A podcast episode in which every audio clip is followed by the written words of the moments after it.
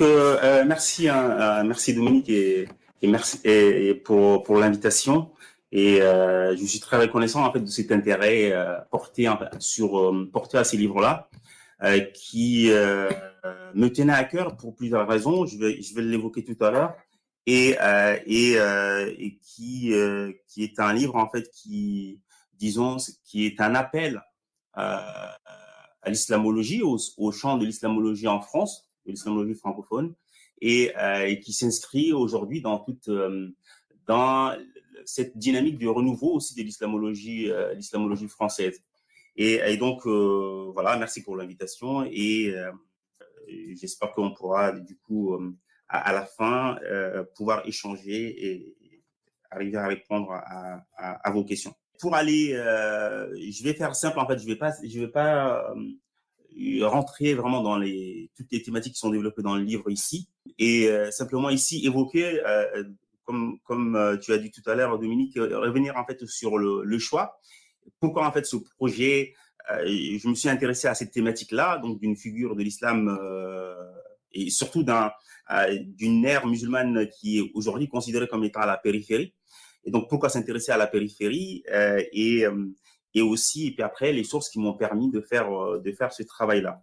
Et, et avant de commencer, je dois dire que c'est vrai, depuis que j'ai commencé mes études en islamologie et mes travaux jusqu'à présent euh, ne portent essentiellement sur les penseurs réformistes de l'islam et euh, à la fois dans le cadre de, euh, de ma thèse de doctorat ou sous la partie contemporaine, j'analyse la pensée des neuf penseurs euh, euh, musulmans contemporains de tendance réformiste. Et puis après aussi, euh, dans les articles que j'ai pu écrire aussi, mes travaux vraiment portent sur ces réformistes.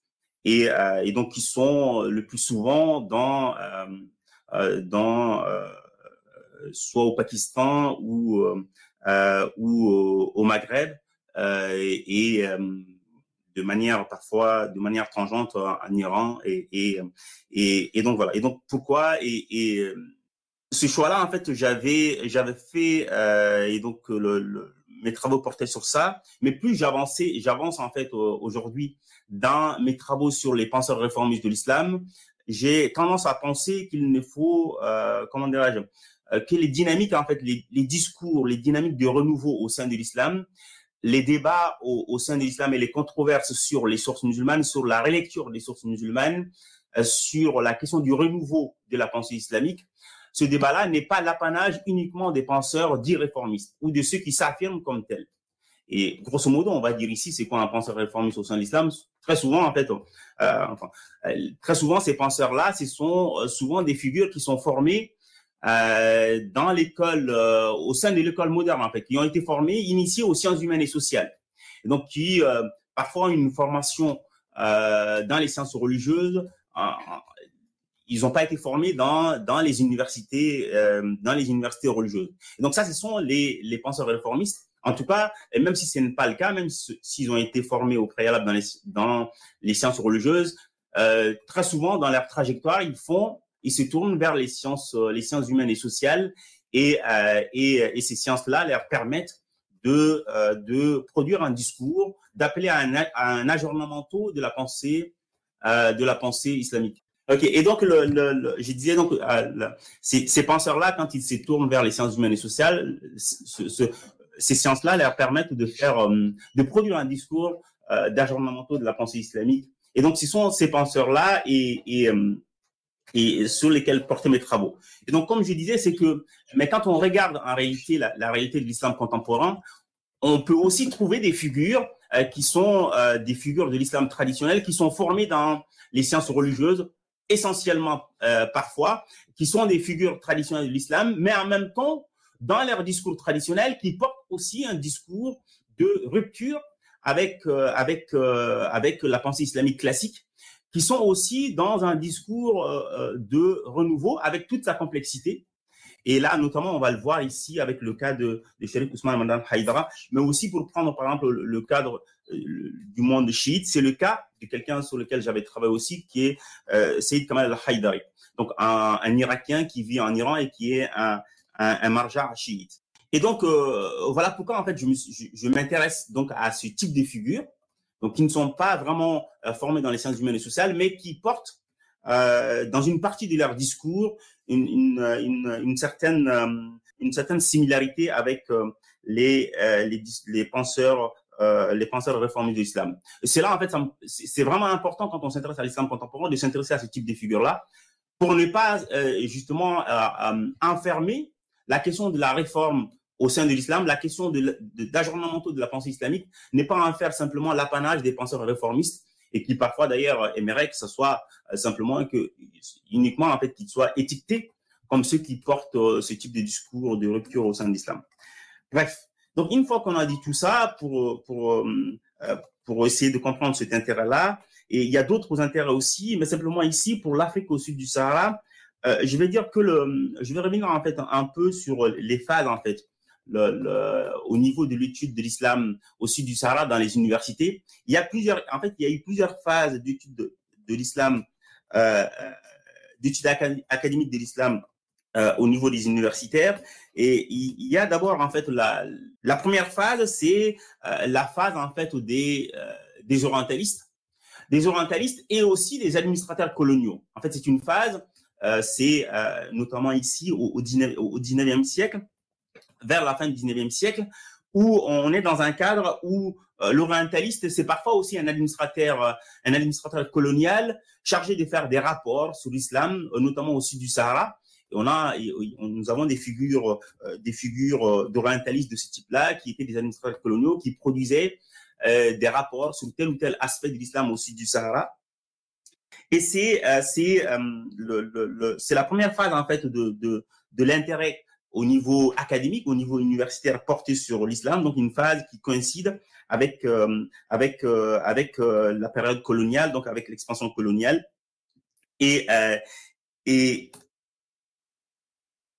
et, en fait, dans le livre, dans la première partie, j'essaye de montrer comment justement ces, orientalistes et ces, administrateurs coloniaux ont décrit, ont, contribué en fait à construire un islam, un islam au sud du Sahara, un islam euh, subsaharien qu'ils euh, euh, décrivent comme un islam autre, comme un, un islam décrit le plus souvent par eux comme étant différent de l'islam au nord du Sahara, et, le nord du Sahara, en fait, était considéré comme eux comme étant l'islam référence, comme l'islam, euh, euh, l'islam vrai, l'islam tout court, en fait. Et au sud du Sahara, c'était considéré comme étant un islam abattardi, un islam matiné de folklore.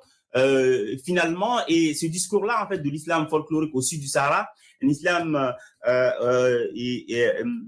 matiné de folklore, cet islam-là, et, donc ce discours-là va entraîner une un désintérêt, une marginalisation de l'étude de l'islam au sud du Sahara. Euh, quand on veut comprendre l'islam sous la plume des orientalistes, à, l'époque, donc à la fin du 19e siècle, lorsqu'on veut comprendre l'islam, lorsqu'on veut comprendre les débats, les enjeux réels, les, les interprétations des textes au sein de l'islam, on s'intéresse à l'islam au nord du Sahara. On ne va pas regarder ce que produisent les figures de l'islam au sud du Sahara euh, parce que c'est considéré comme étant un, un, un, islam, comme ne faisant pas partie de l'islam référence. Et, euh, et donc ça c'est la première phase. Et c'est et, et, et, et cette, euh, donc c'est une phase donc qui va finir par entraîner le, fait de déconsidérer ces euh, les études savantes sur l'islam au sud au sud au sud du Sahara. Et, et, et puis après donc il y a il y a le, en fait aussi là voilà c'est une phase où l'étude sérieuse de l'islam donc c'est l'étude de l'islam au nord au, nord du Sahara et euh, quoi qu'il en soit, euh, quand on, on au, euh, au XXe siècle notamment, il y a l'universitaire sénégalais Osman Khan qui décrit le fait que le XXe siècle, en fait, en, Europe et même aux États-Unis, les universités vont être vont être héritières de ce de cet état des faits. C'est-à-dire que le, de cette division du continent, c'est une division fictive du continent entre le nord et le sud du Sahara, le continent africain. Et dans les universités, on va séparer euh, et le fait que les études au sud du Sahara sont déconsidérées, les études sur l'islam au sud du Sahara sont déconsidérées, on va séparer les Middle Eastern Studies, donc les études orientales, vont, euh, vont être séparées des African Studies, donc des études africaines. Et les orientalistes, ceux qui s'intéressent à l'islam, l'islam vrai, ceux qui veulent comprendre l'histoire de l'islam, ses textes, ses controverses, ses figures, vont investir les études orientales Et, alors que les études africaines vont être investies majoritairement par euh, des anthropologues, par des ethnologues, et, euh, donc euh, vont sortir du cadre en réalité des, des études en fait sur sur sur l'islam. Et là, on est vraiment dans la seconde phase où cela se matérialise dans le cadre universitaire. Et je continue à penser qu'on est toujours dans ce dans cette dans cette division en fait au, au, niveau au niveau au niveau universitaire qui est décrit Osman Khan dans son dans son ouvrage Au-delà des Tombouctou. Et, euh, et c'est le cas aussi, il, il le décrit aussi, puisqu'il il enseigne aux États-Unis, il décrit aussi le fait que c'est le même cas aussi aux États-Unis, etc. Et je pourrais en donner des exemples à travers des publications euh, qui se font, euh, qui aujourd'hui. Et aussi cette phase-là, donc la, cette phase, cette, cette division-là, va entraîner le fait que lorsque des orientalistes ou la nouvelle génération d'islamologues au XXe siècle s'intéressent à l'islam au sud du Sahara, ils vont simplement très souvent mettre l'accent sur un aspect de cet islam-là, qui est l'aspect confrérique, le soufisme. C'est la période que l'historien français Jean-Luc Truot appelle le tout soufisme, en fait, et notamment en France. Le, le, dès qu'on va parler de l'islam au sud du Sahara, c'est très souvent pour marquer, pour rappeler que c'est un islam soufi, un islam confrérique, très souvent décrit comme étant pacifique, etc. Enfin, voilà, on, on, on colle un certain nombre de, de, de, comment dire, de qualificatifs positifs à cet islam-là. Et, et, aussi, cela se, se, voit aussi dans les thèses de doctorat euh, qui vont être soutenues en France euh, depuis cette période jusqu'à maintenant, en fait, sur l'islam au sud du Sahara, qui sont majoritairement, dans 99% des cas, lorsqu'on fait une recension, 90% des cas, les thèses sur l'islam au sud du Sahara portent sur le soufisme, sur une figure du soufisme, sur un texte soufi, sur, sur, sur euh, les aspects confrériques, euh, etc. Et donc le, le, le, le cette, euh, ce, ce, tout, ce tout confrérisme et, et, et, dans lequel en fait on est toujours aujourd'hui. Donc à, à, avec avec cette cette seconde phase là de structuration des universités avec cette séparation là, il y a, notamment en France ici, j'ai cité tout à l'heure Jean-Luc Trio, mais on peut aussi citer euh, Tal Tamari, par exemple, une, une euh, aussi une anthropologue spécialiste, euh, notamment de l'islam euh, au Mali, notamment chez les Bambara, et qui ont en fait essayé de produire des travaux, des recherches pour dire qu'il faut sortir de ce tout confréisme, pour dire que l'islam au sud du Sahara, c'est un islam aussi qui est pluriel, et qui est diversifié euh, qu'il que euh, on peut trouver par exemple on, on, y trouve en fait toutes les problématiques que l'on peut trouver au nord du Sahara et que ce n'est pas simplement un islam euh, qui est marqué d'influence c'est pas simplement un islam qui est influencé c'est aussi un islam qui produit euh, c'est un islam où on, on, trouve en fait des, figures qui essayent de penser l'islam euh, de manière contextualisée ou, euh, ou, ou en tout cas qui produisent des œuvres qui, qui s'inscrivent dans l'islam dans l'islam global et ça, c'est euh, c'est vraiment le, le, le, le, les travaux de Jean-Luc Trio euh, essayent de faire le point sur ça et appellent à sortir de ça.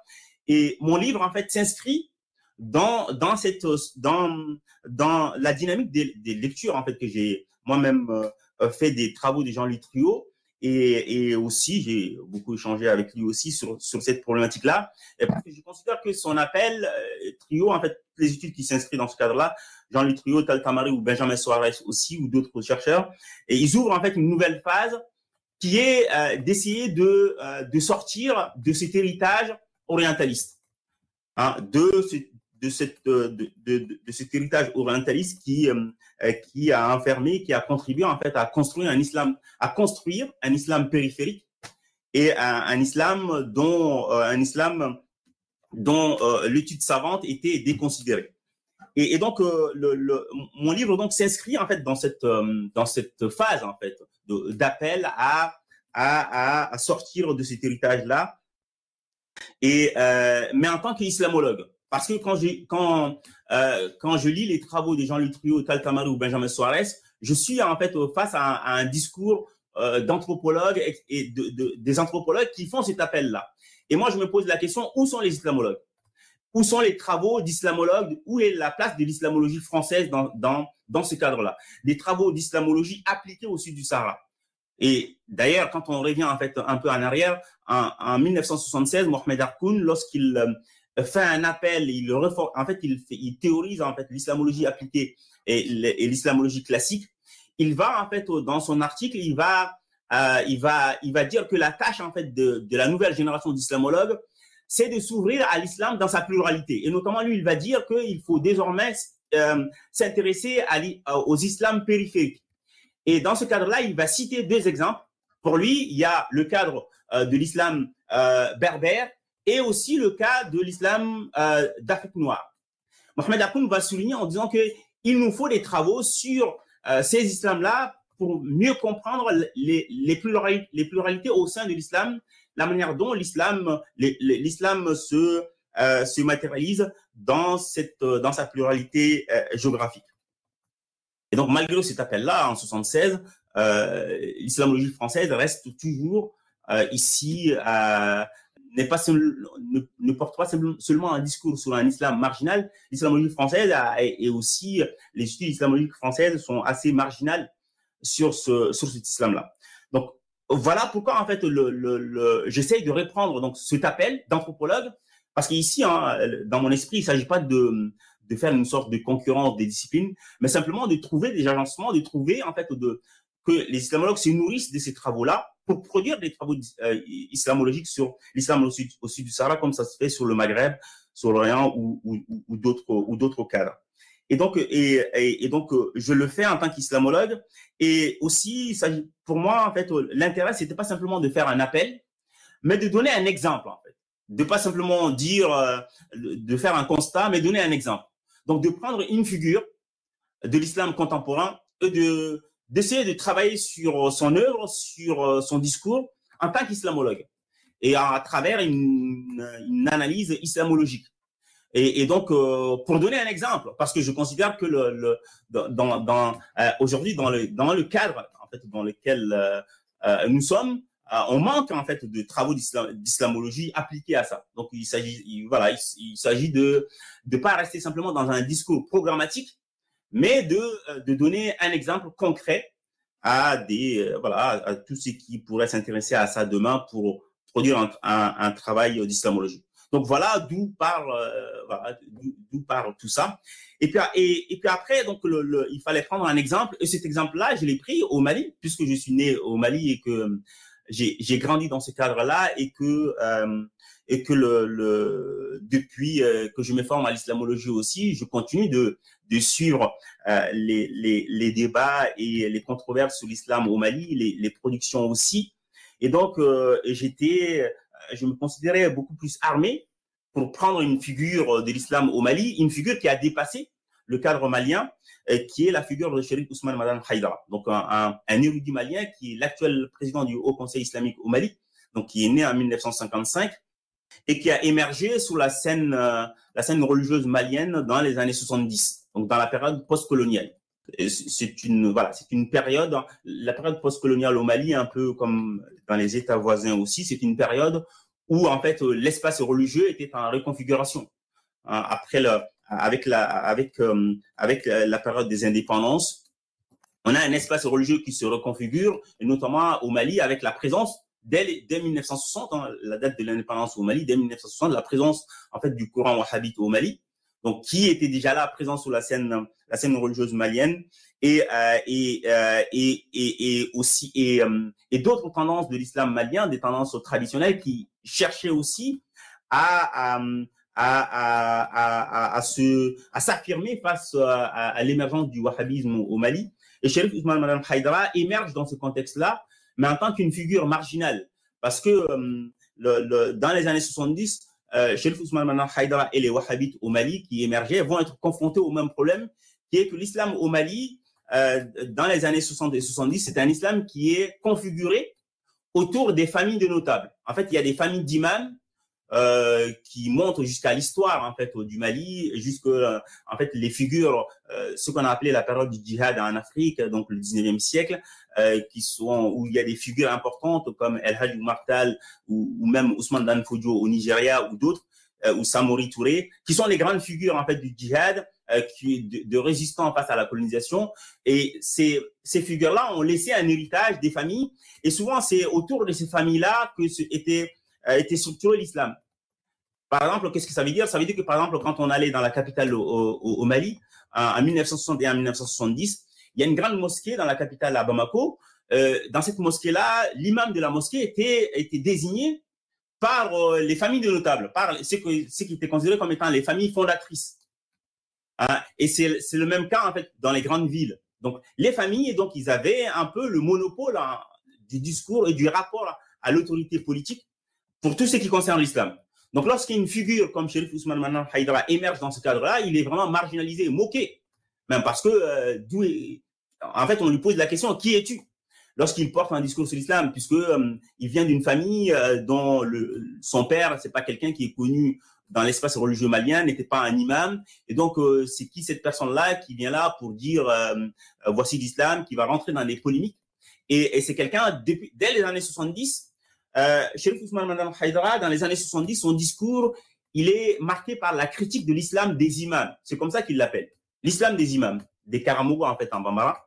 Donc, qui sont les imams donc pour lui, il y avait un islam au Mali qui n'était pas l'islam. C'est l'islam des imams. C'est que c'est un islam où les notables, euh, les notables s'arrangent avec l'autorité politique et leur présentent un islam qui n'est pas l'islam véritable selon lui, hein, qui est un islam, euh, un islam, euh, un islam défiguré et un et, pour lui, il fallait réhabiliter cet islam-là. Et pour, il fallait réhabiliter un autre islam, l'islam du prophète. Et pour réhabiliter l'islam du prophète, pour lui, il fallait déconstruire l'islam des imams. Il fallait montrer que les imams n'étaient que des usurpateurs, en fait, de l'islam véritable et, euh, que les imams, en réalité, étaient corrompus. Haïdara va beaucoup critiquer euh, dans les années 70 la corruption des imams. Et euh, au départ, en fait, il n'est pas pris au sérieux, puisque dans un cadre où c'est plutôt la parole des notables qui est écoutée, ces notables-là se moquent de Haïdara en disant personne ne va écouter cette personne, il, fait cette critique-là. Donc on va, on va le, on, on, va, on va le moquer, on va les critiquer, mais euh, du fait quand même que le, le, le, des années 70 aux années 80, euh, Haïdara, il, continue à faire des prêches, il continue, il est invité dans certaines villes, dans, certaines villes pour euh, pour porter son discours. Euh, et il va subir peu à peu en fait, il va subir, on va on va commencer à le prendre au sérieux. Il va subir en fait des interdictions, on va l'interdire de prêcher, notamment pendant une entre entre entre les années 75 et 1980, il va être interdit de prêcher au Mali et là, il va se réfugier en fait en Côte d'Ivoire où il va, il va être accueilli par euh, des, des, des, des, immigrés maliens qui ont qui sont installés en Côte d'Ivoire. Il va être accueilli par eux, euh, qui vont qui vont lui ouvrir leur mosquée. Il va faire des prêches, etc. Bref. Et donc, le, le c'est depuis la Côte d'Ivoire qu'il va s'intéresser au Mali, qu'il va porter un discours sur le Mali. Et, d'ailleurs, c'est c'est c'est c'est ce qui explique aujourd'hui le le le, le, le Haïdara euh, après le Mali c'est en Côte d'Ivoire que l'on va trouver un, une grande partie des, des, fidèles qui le suivent en fait. Ce qui fait que le, il est, son, son, influence dépasse le seul, le seul cadre du Mali. Et donc il va suivre des, des interdictions, etc. Et, euh, et, et, pour aller vite, hein, donc le, dans, dans de, de, de, en fait, on va rester dans ce cadre-là d'une figure qui est qui subit des interdictions quand il va, il s'exile en fait en, Côte d'Ivoire pour prêcher, tout parfois en revenant au Mali, parfois pour prêcher de manière clandestine. Et, euh, on va rester dans ce cadre-là jusque dans, les années 90, en, en, notamment en 93, il y a en 92 en fait il y a un bouleversement qui se fait au Mali, qui est que il y avait un régime dictatorial, le régime de Moussa Traoré, qui va tomber et qui euh, est renversé euh, par un coup d'État militaire. Depuis l'époque les coups d'État. Et, donc par un coup d'État militaire et, euh, ce, coup d'État en fait va conduire à, à, à, une nouvelle euh, à une nouvelle dynamique religieuse au Mali, puisque ce, coup d'État euh, euh, marque, selon ceux qui ont effectué ce coup d'État, pour eux c'était au nom de la démocratie. Donc il va y avoir en fait un, pluralisme, notamment au niveau de la presse au Mali, qui va voir le jour euh, en espace de quelques années, il va y avoir plus de euh, plus d'une centaine de radios, par exemple, privées au Mali qui vont émerger, alors qu'avant il y avait une seule radio euh, qui était la radio d'État. Et, euh, et donc il y a une presse privée aussi qui qui qui, qui voit le jour. Et les années 90 partout en Afrique, c'est aussi la période où va où va se comment où va se diffuser, va apparaître les cassettes audio, hein, l'ancêtre d'Internet. Et, et, et, donc où va apparaître les cassettes audio et euh, qui, euh, qui vont faciliter la diffusion des informations, etc. Et donc, dans ce cadre-là, Haïdara va revenir au Mali avec euh, toujours ces discours-là de critique, puisque là, on est dans un cadre euh, au Mali où, en fait, au, le, le, désormais, en fait, les voix critiques sont réhabilitées. donc tout ce qui était critique avant vis-à-vis du régime, de, de, l'ancien, du régime militaire avant, vont être réhabilités. Et donc Haïdara va revenir dans ce cadre-là et, et va va va créer une association qui est l'association Ansardine en fait pour pour mieux s'affirmer, pour mieux s'asseoir dans cet espace religieux qui est en reconfiguration et qui est en ébullition. Donc il va créer une association désormais et euh, qui euh, c'est une donc l'association Ansardine qui va qui va être l'association qui va organiser ces prêches et aussi qui va être une association où il faut adhérer en, bref etc donc avec des cotisations et et d'autres choses mais pour pour pour pas m'écarter donc je vais rester sur sur sur sur ça en fait pour arriver à là où je veux et euh, et donc dans dans dans ce cadre là Haïdara euh, va être une des premières figures au Mali voire en Afrique au, sud du Sahara, à investir massivement les cassettes audio. C'est quelqu'un qui va enregistrer presque de manière quotidienne des prêches sur les cassettes audio. Et ces cassettes, ces cassettes audio-là, en, 92, 93, vont être diffusées massivement partout dans le pays. En fait, euh, et, et, et désormais, en fait, au début des années 90, au Mali, lorsqu'on écoute Haïdara, Parfois, les, les, les, personnes l'écoutaient pas seulement pour son discours, mais simplement en tant que voix critique en fait dans le pays. Il devient presque un intellectuel critique dans le pays parce qu'il dit des choses que les personnes n'avaient pas l'habitude d'entendre. il ose le dire, y compris dans ce, dans ce cadre-là, parce que même s'il y a un pluralisme des médias, les personnes parfois restaient sur la réserve. Les, des élections, par exemple, des élections démocratiques n'avaient pas encore eu lieu. Donc, on pouvait se poser la question, que va faire euh, ceux qui ont fait le coup d'État, etc. Haïdara n'hésitait pas à rentrer dans la critique, à critiquer les imams, à critiquer la corruption des élites, notamment les élites qui ont été formées dans l'école, dans l'école française, à critiquer la, la corruption des juges, etc., etc. Donc, il va se faire la voix critique des sans-voix. Et donc, ces cassettes, ils vont circuler massivement partout au, Mali. Et, euh, et, et cette circulation massive va contribuer à faire de Haïdara une figure désormais qui compte, en fait, dans l'espace religieux.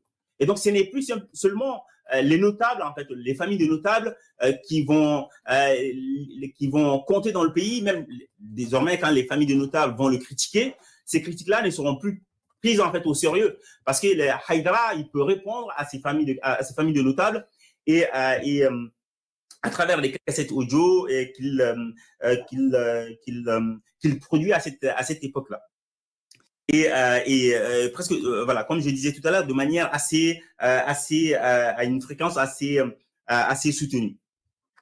Et d'ailleurs, toute la doctrine de, Haïdara se trouve dans ces cassettes audio qu'il produit à l'époque. C'était un érudit qui n'écrit pas.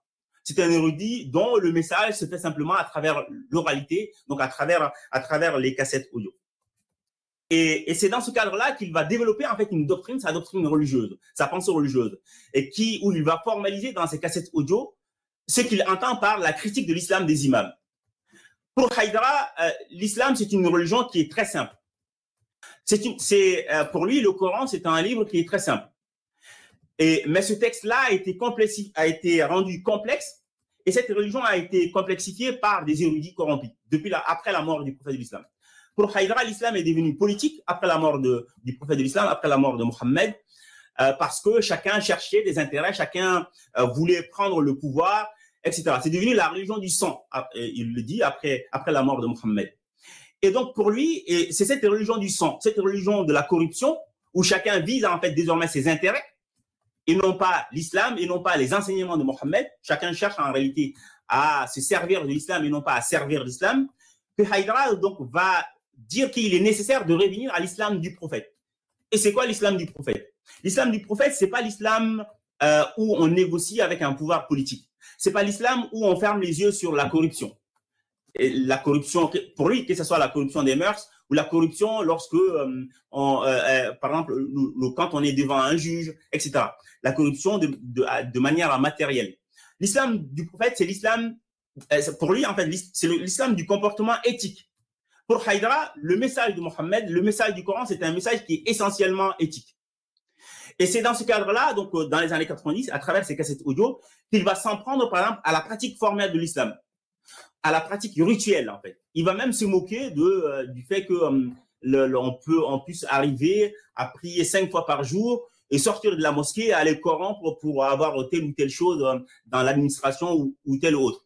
Et, et pour lui, ça n'a absolument aucun intérêt. Ça n'a aucun D'ailleurs, dans les années 90, en fait, il disait les choses en disant que la prière devient un exercice, simplement un exercice physique. On fait du sport. Si on prie et que simplement, et que après, on, on ne porte pas une éthique et qu'on est là à contribuer, par exemple, à la corruption au niveau des élites et à ne pas avoir, à ne pas porter les valeurs, euh, les valeurs morales que euh, réclame le texte coranique. Et pour lui, c'est son, il va détailler un certain nombre de valeurs. Hein. Ce sont des valeurs en fait où on a, euh, pour Haïdra, c'est important, un bon rapport à l'altérité. Quand on a un voisin, ce voisin, quand on est musulman, qu'il soit musulman ou pas, ne doit pas souffrir de comportements que le musulman peut avoir. Et, c'est aussi donc un rapport de justice vis-à-vis d'autrui. Et il, développe en fait un certain nombre de, de, il met en avant un certain nombre de, de, de de, de, thématiques dans ce cadre-là. Mais pour lui, en tout cas, ce qui est important, c'est de comprendre que le texte coranique, c'est d'abord un message de comportement éthique. Et pour lui, toutes les pratiques musulmanes, euh, tout ce qu'on considère comme étant les cinq piliers de l'islam, ces cinq piliers-là ne visent autre chose qu'à améliorer le comportement des musulmans. Pour Haïdra, pour savoir si on est musulman, il suffit de voir si on, suit les cinq, les cinq piliers de l'islam, il suffit de regarder son comportement. Si son comportement ne s'améliore pas, ben pour lui, ça ne sert à rien de continuer dans les pratiques. C'est qu'on n'a pas compris la, finalité des, euh, de, ces, euh, de ces piliers de l'islam, etc. Et, et au Mali, en fait, dans les années 90, dire ça, euh, c'est tout à fait nouveau, voire même c'est choquant. C'est choquant de dire, c'était c'est le discours de Haïdara dans les années 90, de dire qu'il y a trop de mosquées dans le pays et que euh, il ne sert à rien de construire des mosquées. Pour lui, les mosquées dérangeaient les gens. On construit des mosquées. Bah, il, s'opposait à ça dans les années 90 de manière assez provocatrice dans son discours. Hein. C'est quelqu'un qui, euh, qui provoquait en disant que les, appels à la prière, par exemple, à l'aube, dérangeaient les voisins. À quoi ça sert d'appeler à la prière les gens? Et l'imam qui fait ça et ses enfants après, c'est ceux qui font. En fait, c'est ceux qui sont les, les, les comment comment je peux dire ça de manière assez Enfin bon, bref, c'est ceux qui sèment en fait la terreur dans, dans tel ou tel quartier, etc. Ils n'ont aucun comportement moral. Pourquoi un imam va se fatiguer à réveiller les gens euh, tôt le matin et puis après avoir des enfants, etc. qui n'ont aucune éthique, etc. Donc pour la Haïdara, par exemple, le, le, il appelait les autorités maliennes même à détruire certains mosquées en disant que c'est pas la peine de construire autant de mosquées dans le pays avec euh, de, l'état en fait moral des gens dans, dans le pays. Et, donc, c'est un discours qui choquait, qui choquait dans ce cadre-là, mais malgré tout, un discours que les gens écoutaient. Parce qu'il y avait cette, euh, dans, dans ce cadre, en fait, de, coup d'État, dans ce cadre d'ouverture, en fait, euh, au pluralisme, ben, les personnes étaient à la recherche d'une nouveauté, d'un autre type de discours sur l'islam, sur les rapports à l'islam, etc. Et que Haïdra apportait dans, dans ce cadre-là. Et, euh, et, donc, il y a ça, et donc c'est le discours qu'il va tenir, hein, de, des critiques de, l'islam des imams jusqu'aux années 2000. Et à partir des années 2000, en fait, il va développer d'autres thématiques, euh, d'autres thématiques religieuses. Euh, je ne sais pas si c'est la peine que je rentre dans ces thématiques-là ici, mais mais voilà, mais il va développer d'autres thématiques religieuses. C'est par exemple, c'est quelqu'un qui va mettre en avant la question du Maoulid. Je vais les évoquer rapidement parce qu'à la fin peut-être je vais dire deux choses là-dessus. Mais c'est, il va il va évoquer, il va en fait il va théoriser l'obligation de vénération du prophète de l'islam. Pour Haïdra, c'est une obligation. Euh, pour lui, la prière, euh, prier cinq fois par jour, c'est une obligation en islam. Euh, faire le ramadan, c'est une obligation. Mais pour lui aussi, célébrer la naissance du prophète de l'islam, c'est une obligation. Hein? Et c'est une obligation, et voir, c'est, une obligation qui est plus importante que ce que je viens de citer, en fait, que ce qu'on considère d'habitude comme étant. Ça veut dire quoi célébrer le prophète de l'islam? Pour Haïdra, que chaque année, le musulman, en fait, euh, se remémore de la naissance du prophète de l'islam, pour lui, c'est un, cela, c'est une obligation, c'est à la fois reconnaître le bienfait de l'envoi de Mohammed par Dieu aux, uns et aux autres, mais c'est surtout le fait que les musulmans prennent conscience euh, que en fait l'islam, cet islam-là, en fait, ce qu'ils appellent l'islam, a été apporté par un homme et que cet homme-là était d'abord un homme d'éthique, était un homme qui portait des valeurs. Et donc c'est remémorer, euh, c'est remémorer les valeurs que portait cet homme-là de sa naissance jusqu'à sa mort, c'est une obligation pour lui. Hein. Voilà, elle est plus importante que toutes les autres pratiques. Donc, il va théoriser ça en, se basant sur des passages coraniques, voire même sur des choses de, venant des hadiths. Mais en tout cas, pour lui, c'est, c'est à, à, partir des années 2000, ça devient un élément central de sa pensée théologique. L'obligation de vénération de Mohammed et de sa famille. Euh, j'ajoute aussi de sa famille. Parce que dans les années 2000, pour Haïdara, euh, il, se, il se réclame lui-même comme étant un malikite, comme un sunnite malikite.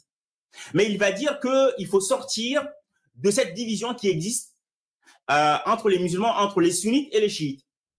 Et par exemple, pour lui, dans les années 2000, il va dire que lorsqu'on parle aux musulmans, lorsqu'on parle aux sunnites, on dit il faut vénérer le prophète et sa famille. Tout de suite, le musulman sunnite, il va avoir comme réflexe en disant mais ça, c'est un comportement des chiites.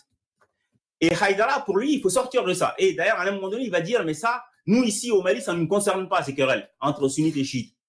Que les uns et les autres ne s'aiment pas.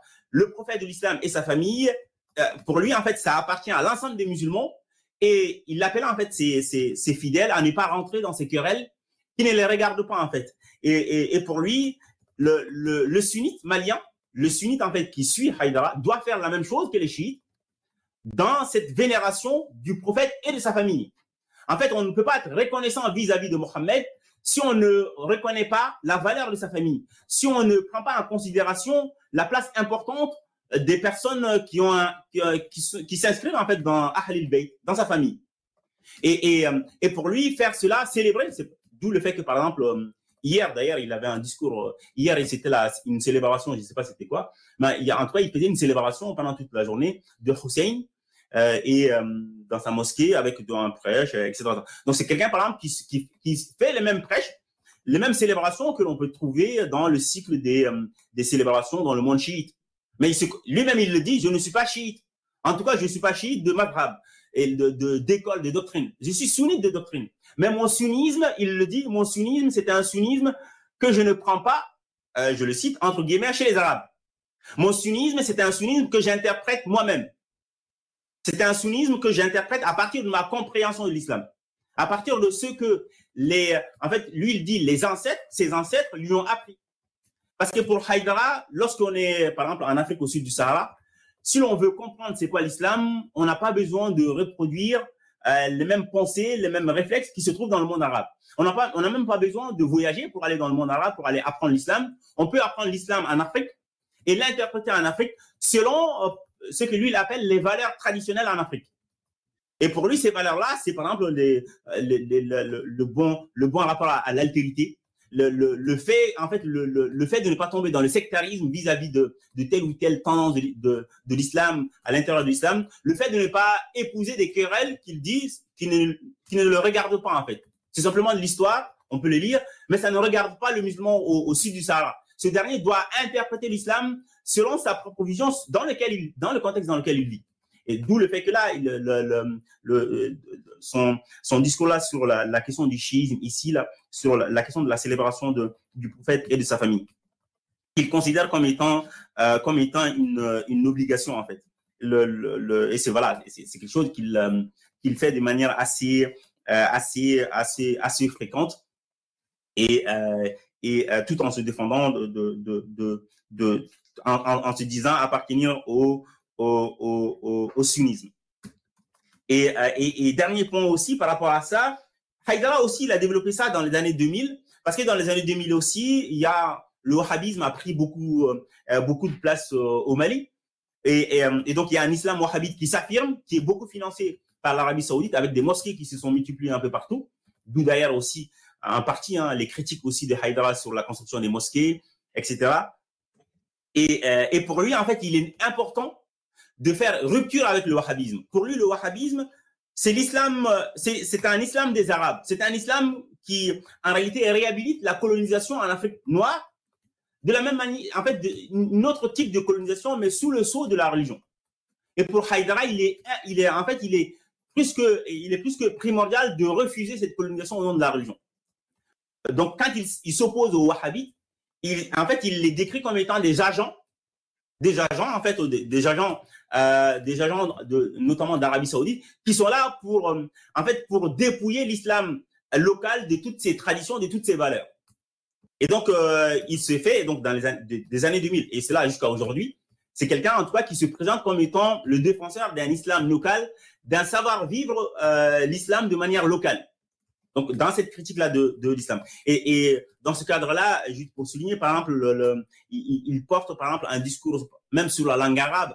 Quand, par exemple, au, Mali, euh, les wahhabites, en fait, depuis les années 60 jusqu'à aujourd'hui, ce sont euh, les figures wahhabites au Mali mettent en avant la centralité de la langue arabe. Pour eux, euh, personne ne peut connaître l'islam, on ne doit même pas porter un discours sur l'islam si on ne connaît pas la langue arabe. Et, euh, et comme et, et comme je disais tout à l'heure, que l'islam au Mali avant était surtout autour des familles de notables. Et on l'a vu, hein, Haïdara lui-même, il est devenu désormais un notable de l'islam malien. Donc, il fait aussi partie de ces notables-là.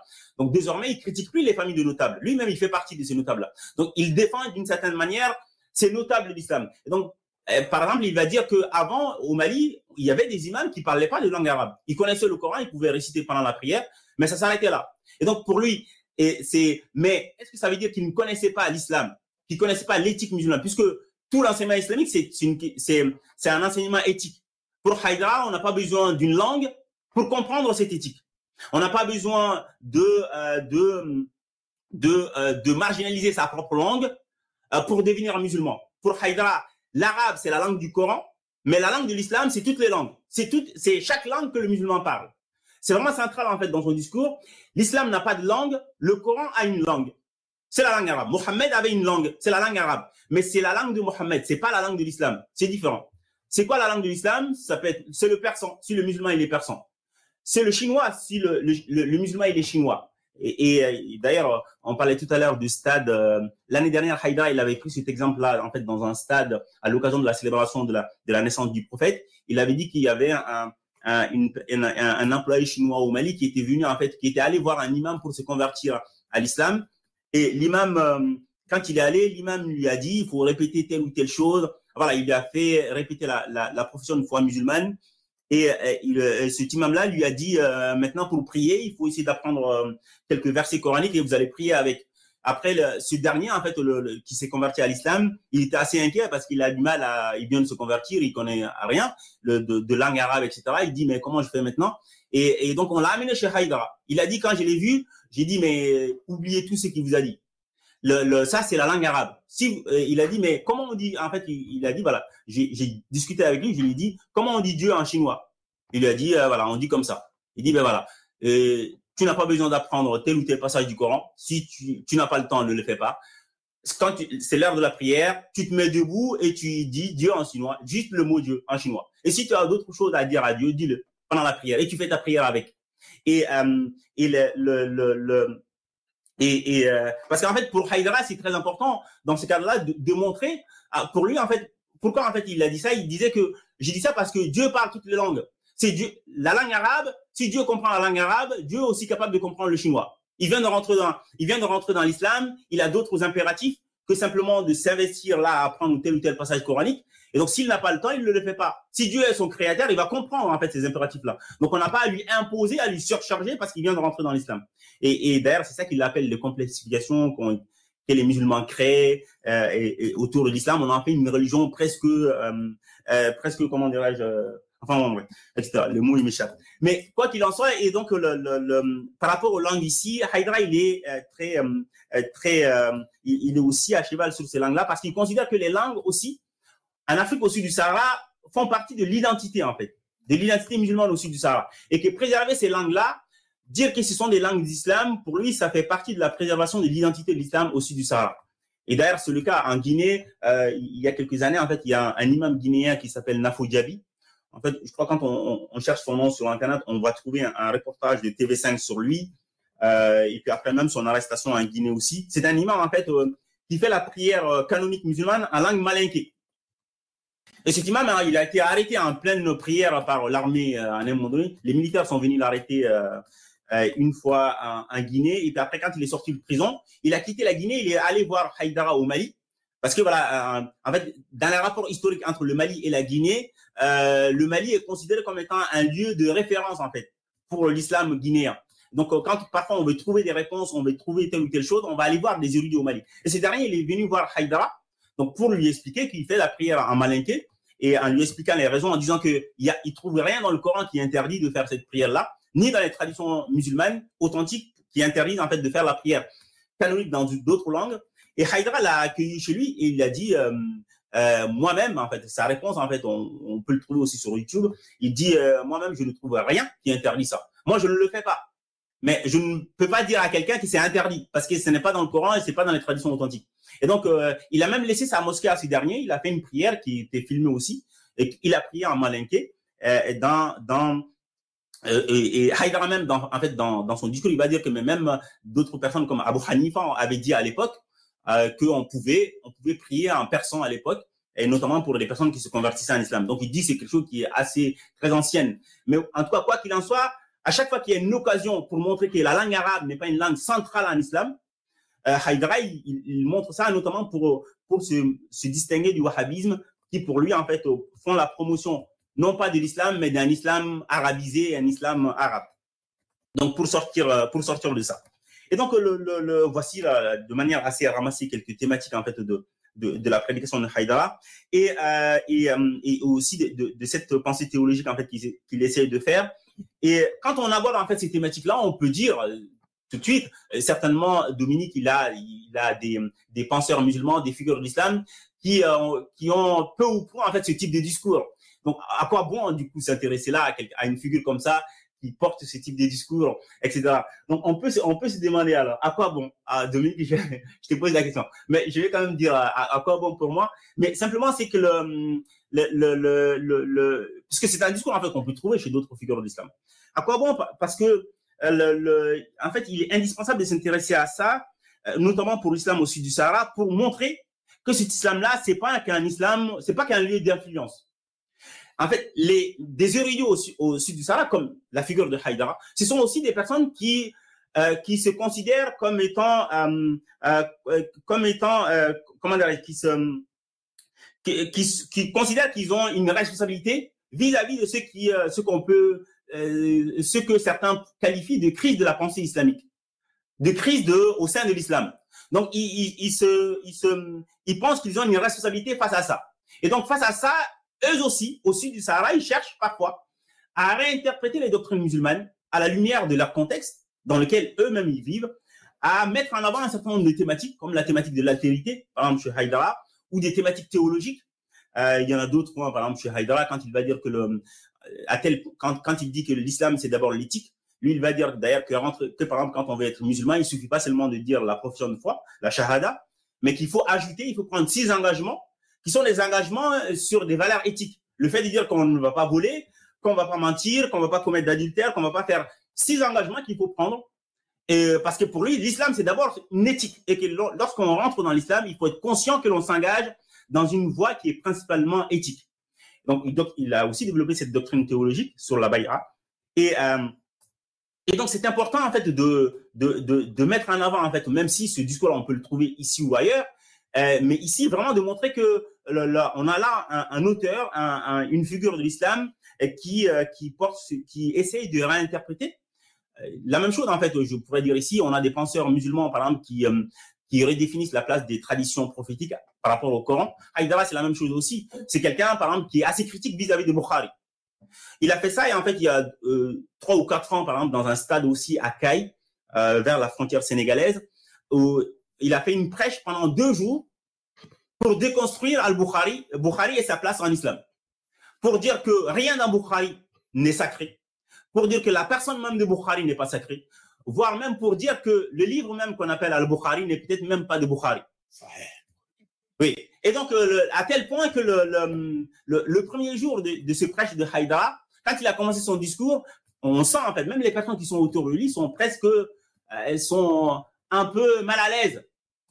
Pourquoi c'est parce qu'au Mali, malgré tout, malgré cet aspect critique de sa pensée, il n'y avait pas, on a, franchi un autre palier. Il n'y avait pas euh, le, fait de nommer des figures de l'islam classique et de dire que finalement, ce qu'ils ont fait, c'est une œuvre humaine. en fait, il n'y a pas l'habitude d'entendre ça. Ça fait que ça a engendré, voire même, euh, il est président du Haut Conseil islamique, il y a des personnes qui sont dans le Haut Conseil islamique qui ont appelé à sa démission en disant que quelqu'un, un responsable, une autorité religieuse ne peut pas dire ça, il ne peut pas s'attaquer à Bukhari. Bref, on a dit, mais qui es-tu par rapport à Bukhari? Enfin, bref, etc. Les choses assez classiques. Mais pour lui, oui, il n'y a rien qui est sacré dans Bukhari. Bukhari, il a fait un travail, lui, Haïdra, s'il veut, il fait la même chose. Et ça sera la même valeur, en fait. Seul Dieu peut décider euh, lequel a la même valeur. Mais les musulmans n'ont pas à sacraliser euh, une des œuvres par rapport à l'autre. Et, euh, donc, euh, vraiment un travail de déconstruction. Et finalement, pour arriver à dire que aucune, aucun hadith, en fait, il faut sortir de la classification classique des hadiths en disant tel c'est authentique, c'est etc. Ça n'a aucun intérêt. Ce sont les hommes qui ont fait ça. Pour Haïdra, lorsqu'on a une tradition, on le prend, on ouvre le Coran, on regarde. Si la tradition coïncide avec le Coran, le musulman le prend. Si ça coïncide pas avec le Coran, il le met à la poubelle. C'est très simple pour lui. C'est le Coran qui est le, le, guide des musulmans, pas autre. D'autres auteurs musulmans le disent, d'autres penseurs le disent. Mais là, on a une figure qui s'inscrit dans l'islam traditionnel, une figure qui est suivie par par des des euh, des, des, des, des, fidèles musulmans et qui parfois lui-même il les appelle des confis, donc des ignorants, des personnes qui n'ont pas fait des études religieuses, et il essaye de les simplifier l'islam, donc leur expliquer le, le, le, le, le vrai islam. Et donc le, euh, simplement là donc pour souligner le fait que il y a cette réinterprétation des sources ici au sud du au sud du Sahara. Et pour finir aussi, euh, euh donc voilà pourquoi en fait je, me suis intéressé à, ça pour montrer le, fait qu'on n'est pas simplement dans un contexte de euh, dans un dans un contexte dans un dans une ère euh, où simplement on, va recevoir des influences venant du Maghreb, mais on est aussi dans un dans un contexte dans un cadre aussi du Sahara où on réinterprète les textes, où on produit un discours, un discours parfois qui vise un ajournement aussi à l'intérieur de l'islam et qui est parfois en continuité ou en rupture avec les théologies musulmanes classiques. Et, toujours en fait aussi, parce qu'on m'a posé la question une fois aussi, mais pourquoi prendre par exemple une figure euh, qui, qui a aussi, malgré cette, euh, ce discours de rupture que l'on peut parfois voir apercevoir ici ou là par rapport à l'islam traditionnel, et qui en même temps a aussi un discours euh, parfois assez traditionnel en fait, assez un, un, une posture assez conservatrice, notamment par exemple sur la question des femmes. Et Haïdara dans les années 90 euh, et voire dans les années dans les années 2000, tout en cherchant à se distinguer du wahhabisme, c'est quelqu'un qui va défendre l'excision. Aujourd'hui, c'est plus dans son discours, donc on ne sait pas qu'est-ce qu'il en pense. Le, le, mais voilà, c'est mais ça, dans les années 90 et 2000, c'est quelqu'un qui va défendre l'excision des filles en disant en disant, en soulignant quand même que c'est pas c'est pas l'islam qui le dit, mais que c'est une valeur traditionnelle malienne et donc euh, pour ça il fallait conserver. Et, euh, et aussi c'est quelqu'un qui va défendre le fait que euh, dans cette période-là l'idée que pour être musulmane il faut être voilé. L'islam, l'islam, euh, l'islam de la musulmane, c'est d'abord le voile. Et, euh, et l'islam de la musulmane s'évalue aussi à travers le respect qu'elle a vis-à-vis -vis de son époux. Et donc le, le, et donc, et, donc Haïdara, ici, notamment sur la question des femmes, c'est quelqu'un qui porte un discours, euh, un discours euh, conservateur euh, que l'on trouve euh, presque banal, en fait, chez plusieurs, euh, plusieurs figures de l'islam, de l'islam à, à, notre époque. Alors finalement, on m'avait posé la question, mais pourquoi s'intéresser du coup à quelqu'un? Pourquoi ne pas prendre un, un, une figure où tout le monde est beau, tout le monde est gentil, comme dira mon fils? Et, euh, et donc, le, le, mais simplement, euh, je, je disais, je disais que euh, mon objectif, justement, c'est pas de trouver des auteurs euh, où en fait il y a une cohérence du début à la fin. Parce que ça, en réalité, dans les airs musulmans, dans la pensée islamique, aujourd'hui, ça n'existe pas, voire ça n'a jamais existé. Nous avons toujours des auteurs qui ont leur contradiction, leur complexité. Il y a une complexité des discours islamiques aujourd'hui. Et euh, il faut donc, il faut s'intéresser à des figures comme ça permet de voir ça en fait. Euh, parfois, il y a un discours de rupture, mais parfois, il y a un discours euh, qui, qui prennent les, ces habits, en fait, le, le, la soutane de l'islam traditionnel. Et donc, le et cela permet, en fait, de mieux comprendre, en fait, cette complexité des discours islamiques aujourd'hui. Où parfois, le réformiste euh, devient un apologète ou un excommunicateur, en fait, d'autrui. Euh, entre guillemets, hein, je le cite ici en parenthèse. Hein. C'est par exemple le cas si on prend Mohamed, Mohamed Iqbal, euh, c'est quelqu'un, euh, voilà, il a, il a écrit Reconstruire la pensée religieuse de l'islam euh, avec toute une pensée réformiste. Le dernier chapitre de, son, de ce livre-là, c'est l'Ishtihad, la structure de l'islam. Et mais en même temps, Mohamed Abdou, c'est quelqu'un qui a jeté, euh, Mohamed Iqbal, c'est quelqu'un qui a jeté des anathèmes sur la Ahmadiyya, sur les Ahmadis, en disant que c'était des traîtres à l'islam, euh, il fallait les tuer, etc. Donc là, d'ailleurs, souvent, cette, cette, cette, partie de cette visage de Mohamed Iqbal n'est pas souvent mis en avant parce que parfois on veut des penseurs, euh, on, veut des, des, ce type de choses. Donc là, on est dans les complexités en fait. Moi, ce qui m'intéresse, c'est cette complexité-là. Et, euh, et puis aussi, il y a aussi le fait que euh, quand on étudie l'islam, quand on s'intéresse à l'islam contemporain, on est face à un islam qui est en train de se faire. Donc c'est un islam qui se fait. Il se peut que demain, Haïdara, il change totalement de discours sur la question des femmes, etc. Et, mais quoi qu'il en soit, en, tant qu'islamologue, euh, c'est ça que je dis, je crois. En tant qu'islamologue, on doit, en fait, euh, cela ne doit pas nous empêcher en fait de s'intéresser à cette pensée-là, et, euh, parce que ça permet aussi de, saisir, ça reflète les dynamiques internes au sein de l'islam, les dynamiques interprétatives au sein de l'islam et parfois les malaises qui s'expriment dans les discours dans les discours islamiques sur telle ou telle sur telle ou telle thématique. je crois que j'en ai assez dit. Je vais peut-être je vais peut-être m'arrêter là et, et, et donc le, le voilà en fait le, le, le, ce qui m'a conduit en fait à travailler sur sur cette figure là et donc les sources en fait pour travailler sur Haïdara pour écrire euh, mon livre ici, euh, j'ai passé des heures et des heures. En fait, j'ai euh, j'ai plus d'une centaine de cassettes audio de Haïdara des années euh, euh des, notamment des années 90 jusqu'à jusqu'aux années 2000 puisqu'à partir des années 2000 en fait il y a internet qui va apparaître.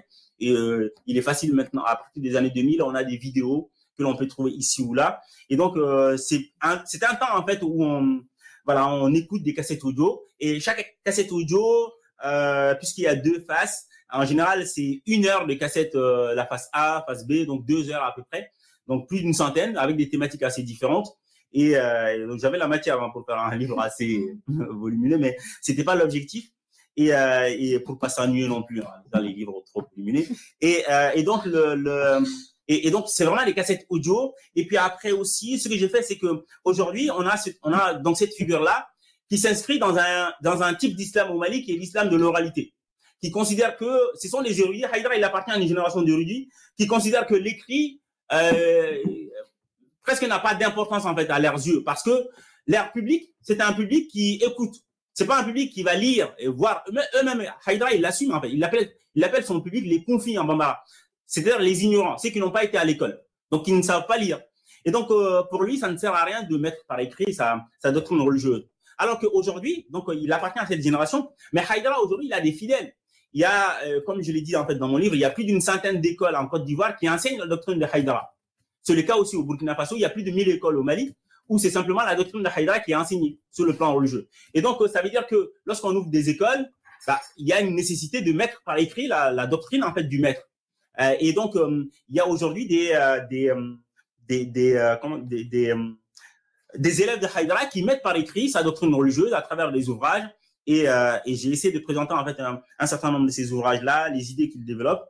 Et, euh, et, et, dans ce cadre-là, et, euh, parce que aussi, quand on est islamologue, je pense qu'une des difficultés aussi qu'on a en tant qu'islamologue lorsqu'on s'intéresse à l'islam au sud du Sahara, c'est le, fait que l'islamologue il est habitué à avoir des textes. Alors, on aime bien les textes et donc on regarde, etc., etc., on confronte. Mais là, quand on s'intéresse à quelqu'un comme Haïdara, on n'a pas de texte. Alors simplement, le, le, mais là, simplement ici, il faut, il faut simplement qu'on redéfinisse le texte. Une cassette audio, c'est un texte. Pour, pour, pour qui? Pour Haïdara. Parce que c'est son... Et donc, dans ce cadre ici, euh, le texte, euh, on ne peut pas considérer simplement quelque chose qu'on trouve à la bibliothèque. C'est aussi une cassette audio qu'on va trouver dans les grands marchés à Bamako. Et donc, euh, il y a des les cassettes ils sont toujours Haïdara il a toujours marqué ses cassettes hein. il y a toujours une date dessus un numéro donc on peut les identifier les cassettes et, donc c'est comme une, sorte de, bibliothèque euh, ici aussi. Et, euh, donc euh, cette mise par écrit aussi peut faciliter en tout cas pour nous islamologues aussi cette étude là ils le font en, notamment en langue arabe. Et donc aujourd'hui il y a il, voilà, d'où cet appel-là aussi aux islamologues, de s'intéresser à ça, de s'intéresser, parce qu'aujourd'hui, on peut le faire à travers, en, s'intéressant à ces, à, ces, à l'ensemble, à ces matériaux-là que Haïdara met en, euh, les élèves de Haïdara, en fait, mettent à notre disposition. Donc ça, c'est, ça, c'est, ça, ce sont les sources.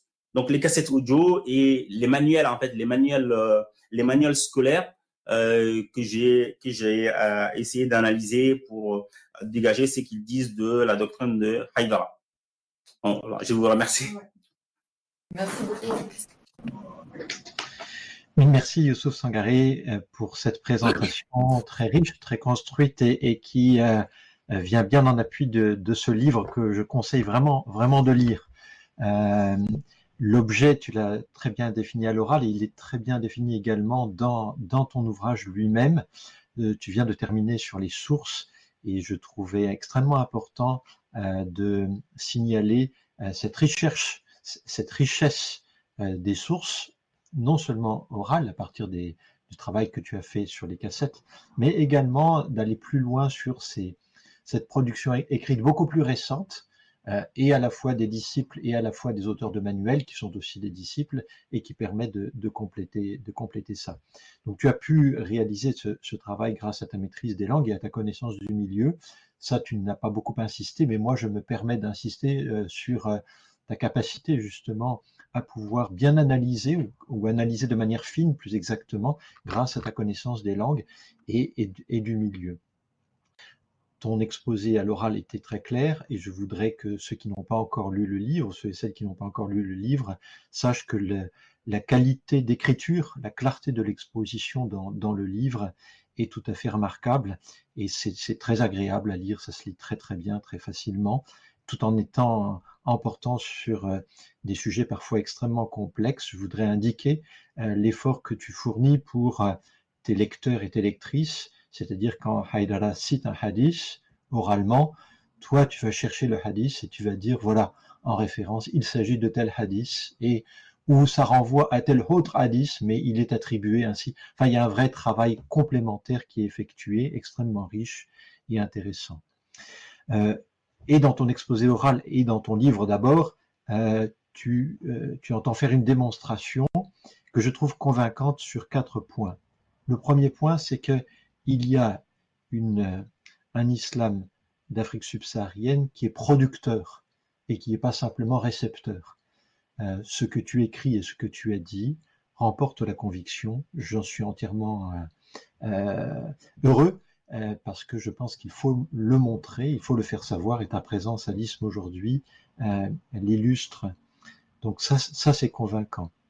ce qui est également convaincant dans ta démonstration, c'est que le, discours de Haïdara est en partie un discours de rupture et qu'il n'est pas nécessaire de passer par des universités européennes ou nord-américaines euh, pour euh, présenter des possibilités de rupture avec un islam hérité. Donc ça aussi, c'est un deuxième point de ta démonstration que je trouve convaincant. Le troisième point de ta démonstration qui est convaincant, c'est que l'auteur, et pour moi c'est très riche, euh, l'auteur porte des contradictions. Euh, tu as très bien fait de souligner euh, dans, ton, dans ton exposé que on ne choisit pas forcément un auteur parce qu'on est d'accord avec lui ou en désaccord avec lui, mais simplement pour montrer sa complexité. Et ça, je trouve ça précieux. On a besoin de chercheurs comme toi pour dire, ben, j'ai choisi cet auteur, non pas forcément parce que je suis d'accord ou pas d'accord avec lui, mais parce que c'est un auteur qui montre la complexité d'une pensée, d'un positionnement, euh, d'une situation. Donc ça, c'est également très convaincant. Enfin, euh, ce qui est convaincant, c'est que tu montres une pensée en mouvement. Ce que dit Haidara dans les années 90 et ce qu'il dit dans les années 2010 n'est pas forcément la même chose. Il y a des nouveaux silences, il y a des nouvelles intonations, il y a des nouveaux objets sur lesquels il intervient et qui n'étaient pas présents il y a 20 ou il y a 30 ans. Donc, mon premier, ensemble de remarques, c'est vraiment pour, euh, pour, saluer la qualité de ton travail.